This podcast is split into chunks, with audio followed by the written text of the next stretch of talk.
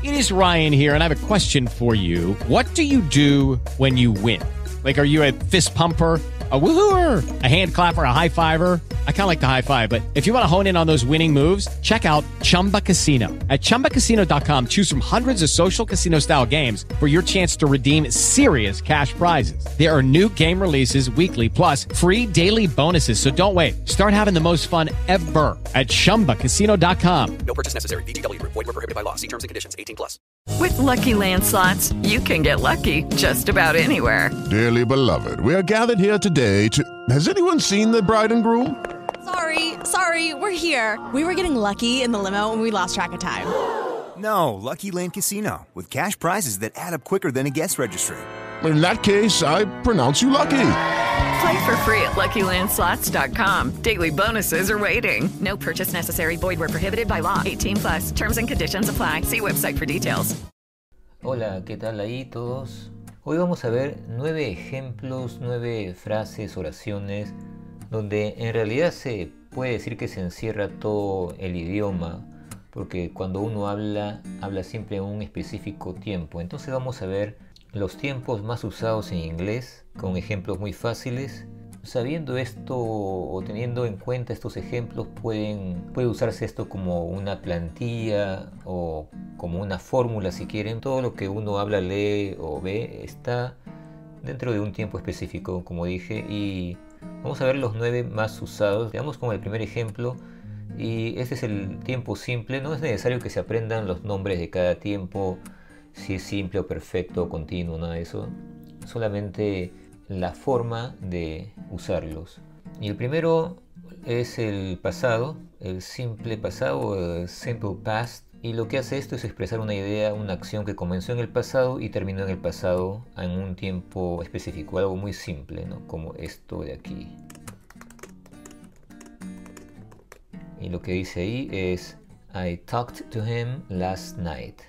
Y en español esto es muy fácil. Hablé con él la noche anterior o hablé con él anoche, simplemente. Entonces ese es uno de los tiempos más simples y se llama simple por algo creo. Y vamos con el presente ahora. Eh, el orden que vamos a ir viendo es así, pasado, presente y futuro. Entonces el que sigue, vamos a hablar del mismo tema para hacerlo más fácil aún. El que sigue es el presente y este es en el simple también. Ahora, al comienzo va a ser muy fácil y no se preocupen que más adelante viene lo más complicado y más interesante tal vez.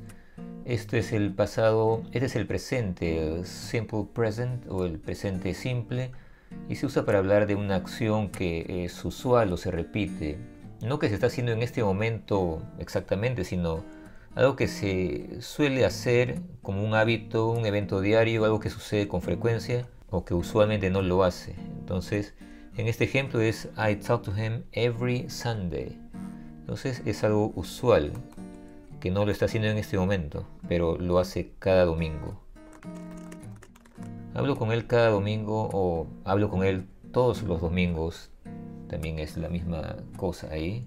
Entonces es una acción que se hace usual. Y vamos con el futuro ahora, el simple, en el futuro simple, hablando del mismo tema,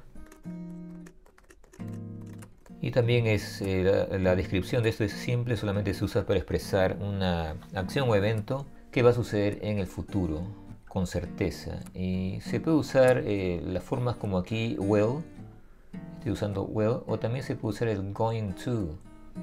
Going to es este aquí. Podemos usar este going to en lugar de will. O sea, en este caso sería I am going to. Tiene que poner el verbo to be, o sea, I am going to sería en lugar de I will.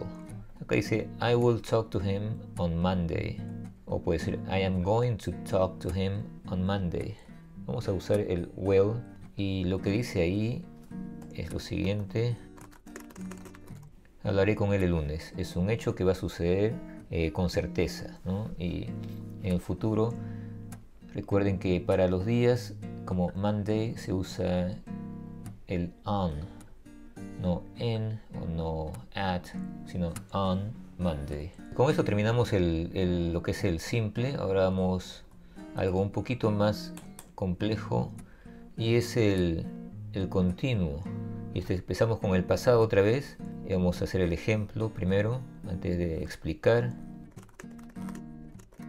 Simplemente eso. I was talking to him. Y lo que eh, expresa una acción que dura un poco más, una acción continua, que comenzó y terminó en el pasado. O sea, imagínense una línea de tiempo y que es un poco larga o continua que terminó en el pasado también. O sea, estuve hablando con él, es lo que dice aquí. No es hablé con él, sino estuve hablando, tal vez por un tiempo prolongado. Vamos ahora con el presente. También tiene esta, esta característica que es de algo continuo, como dice el nombre del, del tiempo. Entonces el presente es para expresar algo que se está haciendo o está pasando ahora en este momento. Entonces en este mismo contexto vamos a poner I am talking to him right now. ¿Y eso qué significa? Estoy hablando con él ahora mismo, en este momento. Entonces también es una acción que está sucediendo en este momento específico, a diferencia del simple que vimos aquí al comienzo, que es I talk to him every Sunday, es, es presente también, pero es algo que se usa para un evento que se suele hacer con frecuencia, pero no en este momento específico. Aquí sí es. Y ahora el futuro. Vamos al futuro y I will be talking to him later. Estaré hablando con él más tarde. Entonces el futuro eh, en el continuo se usa para hablar sobre una acción en progreso o continua o no terminada tal vez en el futuro para expresar un evento que uno espera que va a suceder en el futuro, pero es algo continuo, o sea, estaré hablando. Y casi la traducción, como ven, es literal. I will be es eh, yo estaré, y el resto es, como ven, usamos los verbos que terminan con ing en este, en este tiempo continuo. Talking to him, talking, todo es talking aquí. El pasado, el presente y el futuro. Sabiendo estos tiempos bien, más o menos como les dije, la fórmula de esto, eh, eh, van a poder construir sus propias frases, oraciones o, o saber qué usar cuando conversen o escriban o entiendan bien cuando estén leyendo algo. En realidad este es, esta es la, clave, la, es la clave para que aprendan todo el inglés en un día con nueve frases. Es increíble esto que les estoy dando. Con esto ya no necesitan estudiar nunca más, no necesitan trabajar jamás. Tienen todo el mundo a sus pies con este pequeño video. Ahora sí vamos con el que vamos con el perfecto. Este es un poquito más complejo, pero no tanto. Y vamos con el pasado. Como siempre empezamos pasado, después presente y después futuro y este es el perfect past o pasado perfecto o perfecto pasado o como sea. Y esto se usa para hablar de algo que ocurrió en el pasado, antes de otra cosa en el pasado, o antes de un tiempo o momento específico en el pasado. O sea, imagínense dos puntos de tiempo en el pasado y una cosa ocurrió antes que la otra, antes de un tiempo o antes de otro suceso. Vamos con el ejemplo para que lo entienda mejor. Y acá dice, I had talked to him before you arrived. Y la traducción de esto es la siguiente, si saben más o menos, entonces se van a dar cuenta de qué se trata este tipo de tiempo. Ok, aquí yo había hablado, o solamente había hablado con él antes que llegaras. Noten aquí que estoy usando este tipo de tiempo en castellano o español, llegar, que no existe en inglés y acá se usa el pasado, arrived, es como decir llegaste.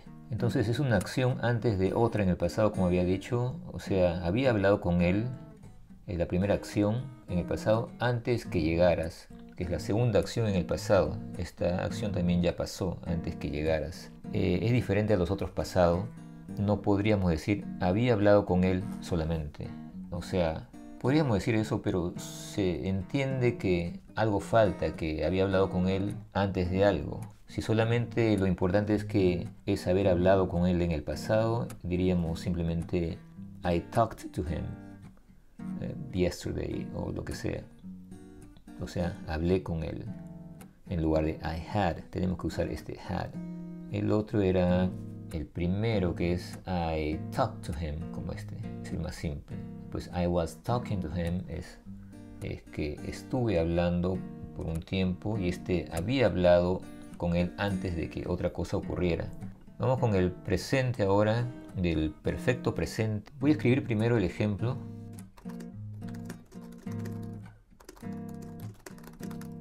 Acá dice, I have talked to him many times. He hablado con él muchas veces.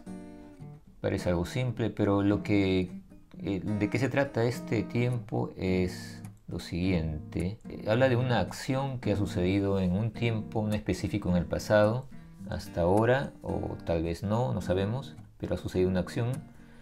Y no es importante el tiempo exacto, o sea, no se puede usar expresiones como yesterday, ayer, o last week, ah, la semana pasada, two years ago, dos años atrás o hace dos años. Pero podemos usar expresiones como many times, como aquí, o several times, que es eh, muchas veces o varias veces, o ever, never, que es nunca, o siempre, o once, que es una vez. Entonces, con frecuencia uno está más interesado en el resultado más que en la acción por sí misma. Entonces, el resultado aquí es, el resultado es que yo he hablado con él muchas veces.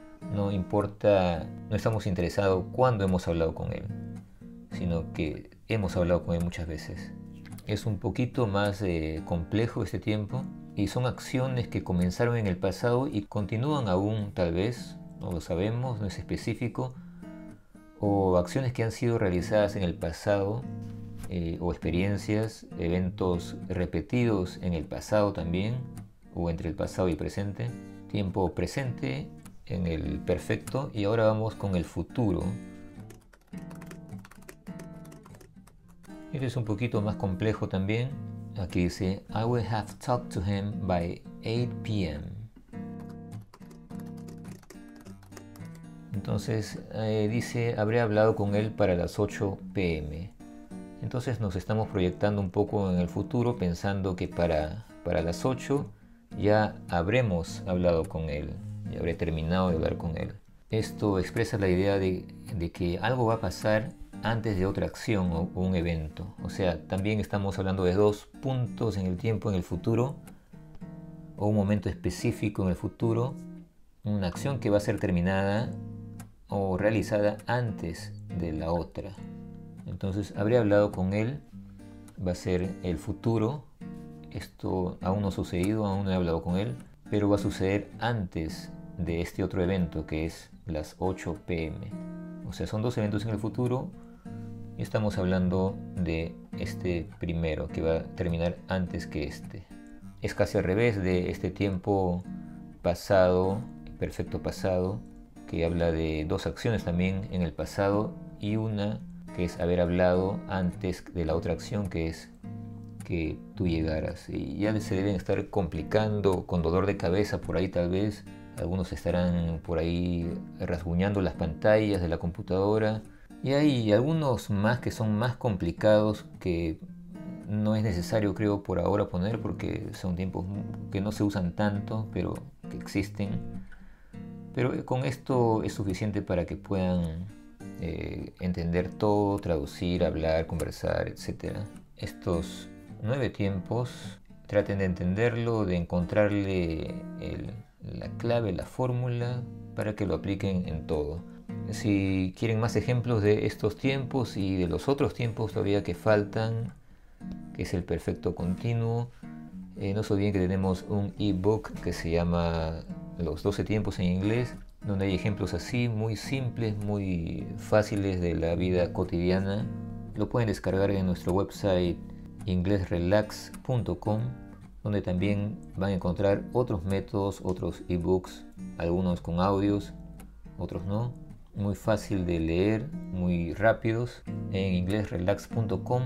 Nada más por ahora, espero que esto les haya ayudado. No se olviden de suscribirse si no lo han hecho y de darle un like a este video si este video les ayudó a entender mejor el idioma, a entender eh, el porqué de las cosas, alcanzar el nirvana, etcétera, etcétera. Si llegaron hasta el final, hablando del nirvana, pongan la palabra nirvana en los comentarios para saber si llegaron hasta el final y si casi alcanzaron el nirvana con esto, o la iluminación.